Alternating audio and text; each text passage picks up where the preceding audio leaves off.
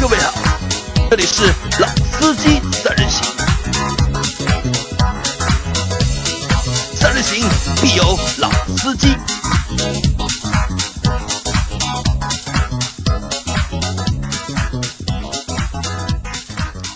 Hello，大家好，欢迎收听《老司机三人行》，我是杨磊。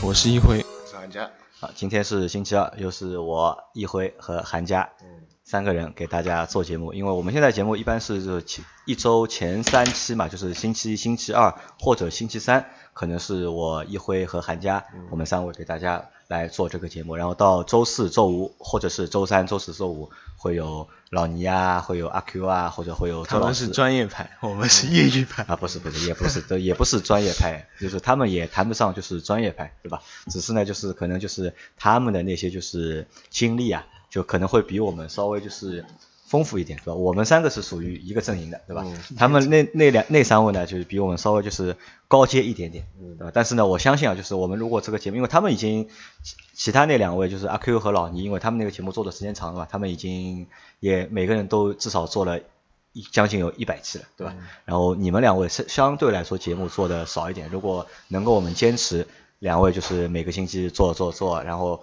能够达到个三四十七的话，如果能够坚持下来的话，那我相信也能够水平上也能够有一个就是明显的一个进阶。那就比如一辉嘛，一辉其实现在大概已经超过十七了吧，应该节目。差不多嘛，差不多对吧？那其实我觉得就是你现在做节目就比开始的时候有有了比较多的进步了，就是也现在也敢说话了，说话也就是嗯顺畅了，然后话也变多了嘛。那对这个其实我觉得练嘛，对吧？多说只只要观众不反对，对吧？只要群里的小伙伴们不骂娘，对吧？那我们就反正这个节目就 继续就做下去。那昨天呢，就是我们我。聊了就是汽车赛车游戏嘛，就是昨天那个主题是韩佳他提出的，他说和大家聊一聊就是赛车游戏，因为韩佳在今后的那些就是汽车的就是内容里面，他还是会以就是汽车文化或者是汽车生活或者是汽车娱乐为主。那一辉呢，可能就是会以就是一个九五后的或者是九零后的一个用户的一个角度去看。或者是去表达，或者去传播他的就是他的一个就是汽车观。那这期节目我们是一辉的主题，对吧？对一一辉的主题是什么呢？一辉的主题是他想和大家谈一谈，就是目前世界上几个就是汽车生产的大国，这些国家就是具有代表性的车型和或者是具有代表性的就是车型的呃就是汽车的品牌品牌，对吧？那我们把这期节目就是命名为就是一个九五后的就是汽车的一个认知观吧，应该，因为其实每一代人眼里的汽车的车型也好，品牌也好，好和坏就是都不一样。对，我和韩家都是八零后嘛，就是我们都是八零后，然后老倪是七零后，然后阿 Q 呢是八九年的，应该属于就是应该也也属于八零后。那我们这里最小的其实是一辉，一辉也是我们公司里面年纪最小的一个小同事了，他是九五年。但虽然一辉的就是年纪比较小，但但他的其实开车的车龄也其实也不短了。一辉应该是一三年就开始开车了，没有一三年是一三年年底是拿到证，拿到驾照应该是一四年开。一四年开车对吧？一四年一辉在读大学的时候已经开车了，但我们在读大学的时候还在骑自行车，对吧？能够搞一个就是那种二手的踏板车的话，已经就是非常牛逼的一个事情了。对的，这但个不能比的好吧？呃，其实其实我觉得也不是说不能比啊，那可能这几方面，一方面就是因为时代进步了嘛，对吧？呃，经济越来越发达了，就是汽车的就是普及也越来越普遍，然后驾驶员的年龄啊也越来越的年轻化了嘛。因为以前我们可能就是你要有个车的话，可能要么你就是驾驶员，对吧？否则你要有个私家车，基本上我觉得比较难。我像我家里面，我家算有车蛮早的，但我的那些长辈们，就是我上一辈的长辈们，他们买车大概也要将近快三十五岁以后了，啊，对的，对吧？都要三十五岁40左右很少有人就是二十多岁就能够开上车的。我们可能我们这一代可能也要到大概二十五六岁，就至少我认为大多数人都是大学毕业之后工作个要个一年两年之后，就是能够有条件去买车。但像一辉在大学里面就开车的这种，就是在我们那个年代，我觉得还是比较少。其实在，我觉得在你你这个年代，这个还不算少数情况，我觉得，对啊，我觉得还算挺普遍的吧。还算挺普遍，就你当时学校里面就是开车只是有人愿意开或者不愿意开，就有的人比较低调，可能不愿意开，对吧？你比较就是高调。呃也不高调，因为你因为你 你家住的比较远，不不是高调，因为你家住的比较远，对吧？你不愿意住读嘛，啊，你不愿意住读嘛，对吧？你要走读，那所以就是你要开车去上下课，对吧？好，那这期节目呢，就是我们让一辉，就是用用一个九五后的一个就是视角来和我们大家谈一谈，就是全球那么多就是生产汽车大国的国家那些代表的车型或者是车型的品牌。那我们从哪个开始？肯定从自己国家开始了。从我们自己中国呃中国开始啊对吧那一会儿你觉得就是在中国就是哪个车型或者是哪个品牌最具有中国特色，或者是最能够代表中国？嗯，其实最有代表的应该是车型，应该是五菱宏光这辆车。五菱宏光对啊，呃，为什么会是五菱宏光？因为我觉得五菱宏光就是说价格又就是接地气，嗯，价格便宜，嗯然，后空间又大。空间大，以前不是有个好像有个新闻嘛，它后后后就是后你后面就是可以塞了十几个人。啊，就是这其实这是这其实这是个笑话嘛，就是在车上就是千万不要和五菱宏光去斗气，对吧？因为你永远不会知道新闻发他这辆车上面会下来 多少个人，严重超载，严重超载，就是它的装载力。然后警察一看，拉下来一看，哇，十几个人在在后车厢里面。在车厢里，对吧？好，那可能就是那我我有个问题啊，一会儿就是在我的心目当中，就是在我的我不知道韩家是怎么样，至少在我的心目当中，你要问我就是中国就是最有代表性的是什么车型，我可能觉得是桑塔纳，就是因为桑塔纳这辆车在我的就是脑海中就是有着就是深深的就是印象天我们说的是就是本土品牌的，叫本土品牌，就自主就自自自主的品牌，就每个国家的自己的自己的品牌。啊，桑塔纳因为它是大众的，它是属于一个就是合资的品牌。啊，所以就你没有把这个就是放在里面。那如果你提五菱的话，那我还有一个问题啊，就是五菱其实理论上就是五菱宏光这个车，就是因为我们都生活在一线城市吧，或者是我认为一线城市或者是二线城市的用户会去买五菱这个车的，我觉得还不是很多吧，我觉得。可能运输的话可能会比较多，运输的话会比较多，那可能就是你的意思是是就是什么小本生意啊这种。就你的意思可不是可能可不可能是这样？就是因为就是用中国的就用户非常多嘛，因为中国是人口大国嘛，对吧？可能就是因为人口多，所以就是其实用车的就是开车的用户算上也会农业和工业大国。就农业的大国，至少是就工业大国，我不知道算不算啊？就是农业大国，我觉得应该应该是算的，嗯，对吧？那可能就是用户比较多，然后可能就是城市之间的就是差距拉的也比较大一点，但可能就是真正就是你觉得就是五菱的就是用户的绝对的一个基数可能会占比较大，是不是这个意思？因为它销量，上次不是做了期销量的节目嗯吗？五菱销量应应该是一直都是第一对，它的 MPV 是永远就是它的五菱宏光永远是排在就是第一名的嘛，因为它一个月它可以卖多，它一年可以卖多少？一年可以卖好像两百万辆对吧？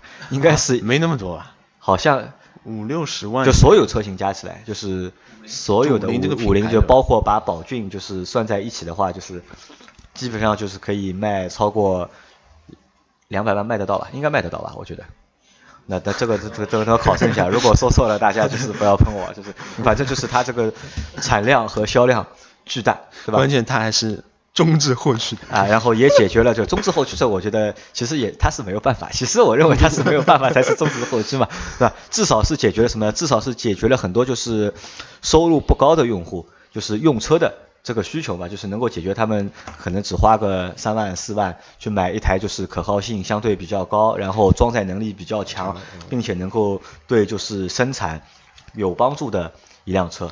那可能这个我觉得你你选这辆车是因为这辆车有这样的一个意义存在。关键以前玩车圈还有个段子嘛，就说三四万就能买到一辆超跑般的中置后驱的中置后后驱驱然后在什么秋名山、秋名山天马山随便秒那些，还可以漂移对吧？这辆车还可以漂移对吧？我们上次群里面还发了一个就是五菱宏光的，就是漂移的那个就是 GIF 嘛，然后什么失败的对手把车标贴在他的后面，啊，那就是一个神车，对吧？就是中国神车，就是五菱。好，那你选了中国神车，哎，那其实我觉得五菱的话，如果你要选五菱，长城为什么不选呢？因为长城的就是它的 SUV 其实卖的也是非常好，但我觉得还是没有五菱接地气吧。还是没有五菱接地气，可能还是在售价上面，对吧？就是五菱的这个售价基本上是，我认为是所有的用户都买得起，对吧？啊啊，QQ 呢？你 QQ 不算嘛，因为 QQ 的话就是你 QQ 这它的装载能力太差嘛，因为车还是太小，对？车太小，对。好，那然后说完了中国，那我们再来谈谈日本。可以啊。那你觉得日本哪辆车或者是哪个品牌，你觉得就是是最具有代表性的？那肯定是东瀛战神 GTR 了。东瀛战神 GTR，韩佳你怎么想？我觉得如果谈日本的话，最具代表性的应该是 Toyota 这个牌子啊。Toyota 啊品牌是 Toyota 啊啊。如果说到车型的话，我对议会的还是保持赞同嗯，韩江你就是前两个月也去过日本对吧？啊，对的，他去了冲绳嘛是？啊，对的。但那边的就是车的分布是怎么样的？呃，基是不是也是丰田以 Toyota 为主，然后基本上的小的合资车是基本上每个牌子都有。然后跑车的话，跑车就是应该什么牌子运动型的话，基本上他们是以三菱、三菱系或者是斯巴鲁。那些我看到过最多，然后其实真的 GTR 在 冲绳这个乡下地方是可能因为你去的地方不好，因为你去的是冲绳嘛。我去东京大阪应该因为上次周老师来做节目，他就说了嘛，他在东京的话，其实看到还是以就是 B B 级车为主，都是还是大车或者都是以那些就是因为我去我以前也去过东京，那里边出租车嘛，就是基本上都是皇皇冠为主，但他这个都是老皇冠，都是。但经典啊。经典对吧？因为我对日本车的印象是这样的，因为我其实我一直认为日本车是比较一个平庸的，就是整体就是日本车整个所有的品牌都相对来说比较平庸或者是比较普通吧，我觉得就是没有什么太大的一个特色。可能它的特色是什么？它的特色可能是相对成本比较低，就是售价比较低，然后呢车比较耐用，就是其他的你要说有什么太大特色，我也说不出。但是 GTR 那辆车，那真的是我觉得是蛮有。蛮有特色的，因为这辆车它的一个售价其实相对相对它这个售价来说和这个性能相比的话，就是它的一个性价比就一下子就就出来了嘛，对吧？因为有有一段时间甚至就是在保时捷它的一个就是竞争的一个对手，它的一个目标就盯着是 GTR 上的嘛。保时捷很多车型的就是研发和开发的过程当中都是秒着就是那个 GTR 去上的，对吧？那可能就是因为我认为在世界上就全球范围内就是。就是就入门版的这种就是跑车或者是超跑，可能也就两个品牌，一个就是保时捷，还有一个就是 GTR，这样对对吧？其他的话其实都是非常贵的嘛，就普通的消费者我觉得是难以就是企及的都是。啊，那这个是日本的，那日本的话就是我们传统印象当中，可能就是就和韩家说的一样，就是相对来说，就像你看到的，就是在冲绳看到那些小车啊。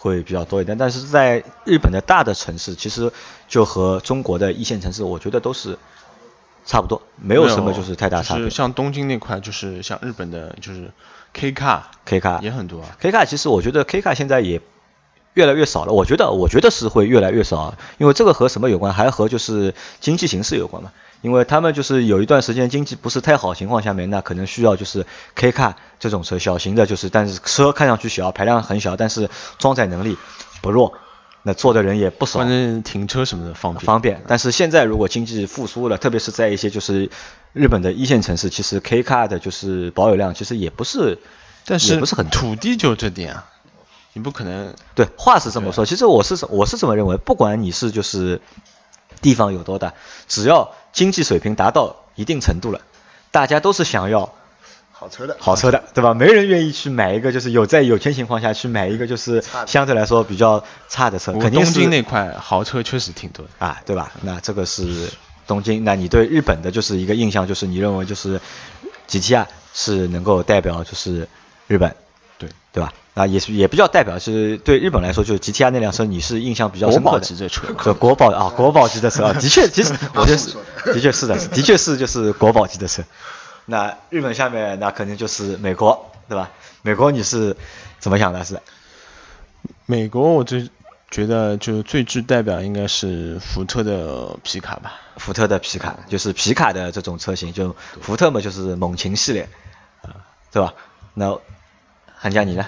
我和杨磊，我们一开始讨论想法，其实我和你是一样的，我就觉得代表美国的应该是肌肉车，肌肉车，肌肉车，野马，野马，对吧？或者是那个道奇那种，道奇那种大黄蜂，啊，科科迈罗，对吧？那个就谈不上 肌肉，就是有个样子而已，有样子而已，对吧？因为那现在的肌肉车也算不上真真正意义上的肌肉车，因为这这个我和韩家想法是一样的，因为在我的印象当中就是。野马就福特的野马，就是很具有就是美国车的，就是代表代表性。因为我有很多朋友，因为我没有去过美国，但是我的很多朋友去美国之后，他们都租车嘛，然后就去租那种就是大排量，这个六点几的或者五点几的这种就是野马 去开，对吧？因为这个车你在中国基本上是找不到嘛，然后在美国油又便宜，然后他们就去开去过这个瘾。那你为什么会选就是皮卡？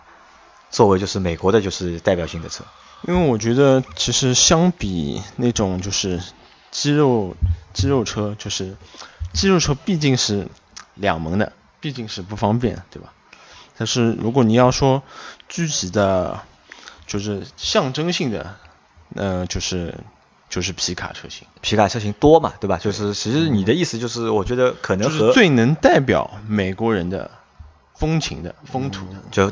代表美国风情的，对吧？啊，就像就像你前面选在中国，你选的是五菱宏光，对，是一个道理，对吧？因为美国可能美国也是一个农业大国，它的就是农民啊，或者是城镇也是就是非常多的，就是有一辆皮卡的话，可能对生活啊，或者是工作啊，都会有比较大的一个帮助。美国人的生活节奏其实相对还是比较慢，就相对还是比较慢。然后比如说开个皮卡，后面挂个什么。露营房车啊，出去周末啊，出去露个营啊，我觉得都是挺实用、挺方便的。都是挺实用、挺方便的，对吧？那所以你就在美国的话，你就选了就是皮卡。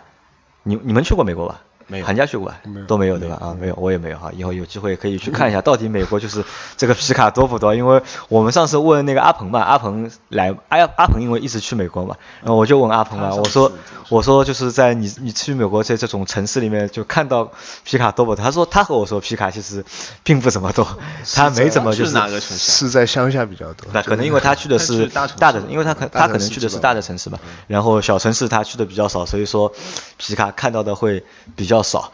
那可能这个和什么又有关？就我觉得这个和就是我们对每个地方都会有一个就是思维上面的一个定式，或者是有一个固化的一个想法，但这个固化想法又不一定是非常的就是百分之一百的就是正确的，对吧？就像我们很多人就是像很多外地的游客来上海玩，对吧？他问我们上海哪里好玩。我也不知道上海哪里是，说实话，我也不知道上海到底哪里好玩，是吧？会推荐什么？然后他会和我说啊，对啊，什么什么，他们会说城隍庙啊、东方明珠啊。或者一些就是那些上海的标志性的那些就是景点，一点也不好。但对，其实对于一个上海人来说，其实我这些地方我都没怎么去过。就城隍庙我肯定去过，东方明珠我都我都没去过，我都 我也没有上去看过。没有什么好玩的。这可能就是每一个地方，就是我觉得这个也很难去解释啊。就是一个地方的特点，就是我们可能觉得在外来，在别人的眼里可能觉得你这是一个特点，可能在当地人的眼里，或者是在本土人的眼里，可能就觉得并不是一个。特点或者并不具一定具备一定的就是代表性。嗯。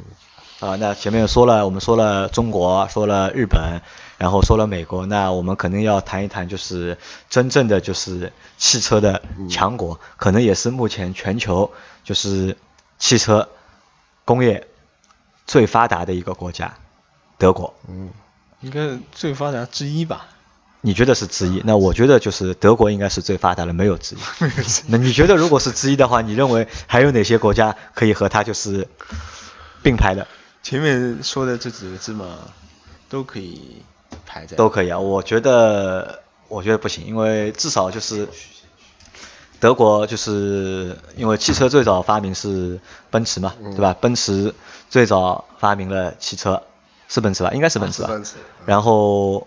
后来有一段时间，可能是美国就短暂的，就是在就是福特就是超越了短暂的就是超越了就是德国，但是二战之后就是整个德国的就是汽车工业的发展，我觉得就是不管从车型、从技术，还是从就是理念，所有的好的东西，我好像都是德国那里出来的，除了就是超跑，就德国除了不怎么产 supercar，但是普通的那些轿车，我觉得德国是最好的了。你你美国的话，我觉得美国可能。特别是近几年的美国，可能近五年甚至近十年的美国，我觉得我认为美国其实是在走下坡路。我认为美国的就是这个汽车工业的发展，我认为它是走可能我觉得也受这个排量的影响。呃，日本的话，日本可能就是我觉得日本是超美国的吧？我觉得日本是就是在日本的工业就是汽车工业发展初期就是模仿美国和模仿德国，但是一直在模仿吧，但是。很难去超越嘛，我觉得我，所以我一直认为就是德国产品力还是可以的。产品力，我觉得可能这个产品力，这个怎么怎么说呢？就可能就是在如果你要说日本车的产品力的话，就可能我们就拿中国来说举例子，就是自主品牌和就是合资品牌的这种就是这种格局吧。就是因为日本车可能在如果在中国的话，日本车就相当于就是中国车的里面的自主品牌，可能它的价格。更低一点，然后东西更实用一点，所以它就是它的销量可能会更多一点。因为日本车，我觉得除了你前面谈到那辆 GTR 是 OK 的，是可以就是可以拿出来是说是的。其他的车，我认为除了在销量上面可以拿出来说，但其他的我觉得都没有什么太值得拿得出。好吧，果然是观念不同。那这个我觉得是这样，就肯定可能这个和就是大家因为年代不一样嘛，因为我是八零年代，你是九零年代的人嘛，可能就是大家就是我一个八零后，一个九零后，大家对这个东西的认知的就是是是有点不一样，所以我们才会要做这样的一期节目去大家去讨论讨论嘛，也不一定要去讨论出一个就是对和错，只是你谈你的想法，我们谈我们的想法而已。那德国车。你觉得就是哪辆车最具有代表性？嗯，我觉得是高尔夫吧。高尔夫，你觉得？呃，其实你说高尔夫，我觉得蛮蛮诧异的，因为为什么我觉得我会蛮诧异呢？但就说诧异呢，但是又不诧异，就是高尔夫的确是一辆就是德国卖的最好的，也或者也是最普及在目前就是好像欧洲。包括整个欧洲地区都卖的挺好的。呃，欧洲的话可能还不一样，就在就德国来说的话，就是高尔夫的就是一个保有量可能是非常非常的一个高。对普通的用户来说，可能就是高尔夫是他们最好的一个是选择，也是一个用车的一个首选。但是呢，我认为呢，你是一个九零后，对吧？九零后可能就是你不一定会选高尔夫，可能我本来认为你可能会选一个宝马。就宝马里面的哪一个车型，比如说 M3 啊，对吧？是，我觉得就是。但你前面没有普遍性，没有普遍性，对吧？但你前面在中国里面你选的就是五菱嘛，然后在美国里面你选的皮卡嘛，其实从你的一个理念里面，我觉得还是一个比较实用主义的。就你的理念里面还是有一个比较实用主义的一个想法在里面，所以你选的就是想归想，但不一定不一定代表我会选。就是想归想，但不一定代表你会，就是真的你要买的话，你可能不不会去买。会去买，对吧？啊，那可能这个又是一个悖论，其实又是一个悖论出来了。就是，比如说，就是我们现在在看，就是我如果拿轿车来说的话，就是买的最好的是朗逸，对吧？买的最好是朗逸，但是你们会不会选朗逸？或者 SUV 里面买？中国卖的好的。对，中国卖，对，就中国卖的好的嘛。就 SUV 里面买的最好的是长城的 H 六，是吧？你们在选 H SUV 的时候，你们会不会选 H 六？其实。大多数人是不会，但是它的销量又是排在第一名的，那这也是一个比较就是神奇的一个就是现象。我觉得这个现象我也不知道该怎么去解释，可能是这个可能和什么可能和在中国啊，就是这个市场区间太大了。我觉得从就是中端的到中低端的到低端的到中高端的或者到高端的，对吧？售汽车售价可以从五万到。普通人我觉得到三四十万吧，可能是一个顶吧，就从五万、十万、十五万、二十万、二十五万、三十万、三十五万、四十万，这个区间拉的太大，然后每个区间呢又有不同的就是人群的基数也都蛮大的，那可能就形成了现在，但是总体来说就是相对来说就是呃低收入人群可能还是会相对说多一点，或者是对车这样东西就是大多数人还是会觉得就是只要能用。大家都会选择就是经济实用的车型为主，对对吧？嗯，好，那德国你选高尔夫，那寒假有什么想发表的？你觉得还有什么车能就是称得上代表了？德国的话，我觉得差不多，因为首先这个牌子是我觉得确实很大众，然后就是说大众这个牌子在德国确实说是也是工薪阶层大多数都会选的一个牌子，然后就这辆车型的话啊，我和你的想法是一样的，就是说兼顾了一个实用性，兼顾了一个实用性对。好像也没有什么别的车。嗯，呃，因为别的车嘛，我觉得其实德德国好车太多了，对吧？德国随便就是你大众也好，然后宝马也好，奔驰也好，对吧？随便我觉得好车一大把，就是你在德国你想选一辆比较差的车，我觉得是很难的事情啊。我觉得 真的随便哪一辆车拿出来，我觉得都是都是一个就是值得就是大说特说，或者值得就是去说的产品。那德国我们过啊，那然后法国。法国你选的是哪个？法国我觉得其实没有什么特别亮点的车型吧，但我觉得有一个品牌确实，我觉得是可以代表法国的有一个品牌可以代表法国，那个 DS，？DS 啊，不是标志，嗯，标志谈不上，标志谈不上啊。你觉得就是 DS 能够？为什么你觉得 DS 能够代表法国？因为 DS 其实在国内卖的不好，蛮糟糕的，知道是不好，但是我觉得就是 DS 毕竟是雪铁龙的高端品牌嘛，所以它的整个包括设计啊，就是理念啊，整个会档次会比雪铁龙更上一上一个台阶。然后 DS 呢也是就是在法国也是就是总统或者是领导人就是比较喜欢的品牌，就是比较喜欢的品牌对啊。那可能就是你喜欢 DS 的原因是，就是你觉得 DS 比较好看。不是我喜欢，啊，不是你喜欢，就你觉得有代表性的原因，是因为你觉得，呃，DS 比较好看，就是很符合法国这种很浪漫漫的啊这种是吧？虽然我们都没去过法国，大家你去过？我去过，但印象不深因为挺早了，就你去过法国？对哦，你好像去过地方还蛮多的嘛。没有没有啊，有钱人啊，是对吧？没有没有。那 DS 就是，韩佳，你觉得就是法国车的话，如果让你选的话，你你觉得哪个车可以作为代表，或者是品牌作为代表品？牌的话我会选雷诺。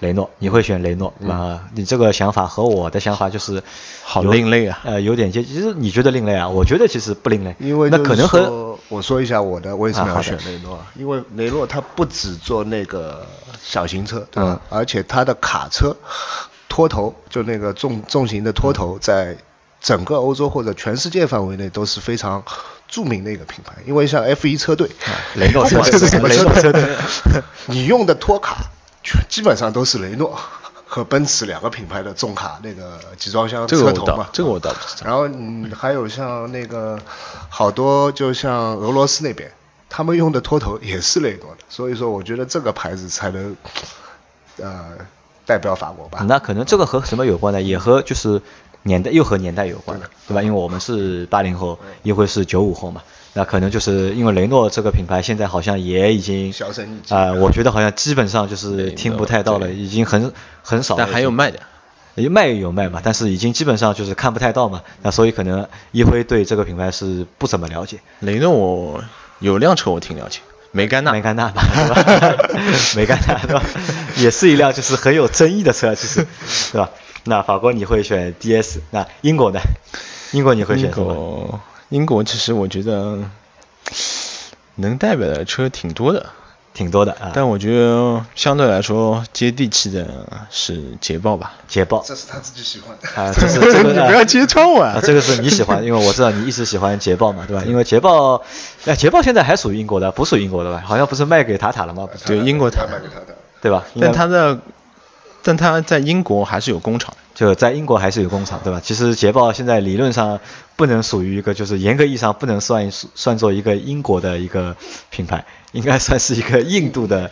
但我们说的就是原始的，原始的吧？啊，你这个又和我来谈原始的，全跟大众桑塔纳对吧？你和我说的是要自主品牌的。对啊那可能对你对捷豹因为因为你对捷豹的印象会比较深一点，对吧？这个因为其实英国现在已经产的车，我觉得还是比较少，就是除了几个就是高端的品牌，豪车豪车豪车就是英国在做，但是像宾利啊、劳斯莱斯啊、迈凯伦啊，都是英国的。英国的，对吧？那阿斯顿马丁也是、哎也是英国的，对吧？它英国好像产的就是高端品牌还蛮多的，但是普通的品牌我觉得就大众的品牌就比较少，好像。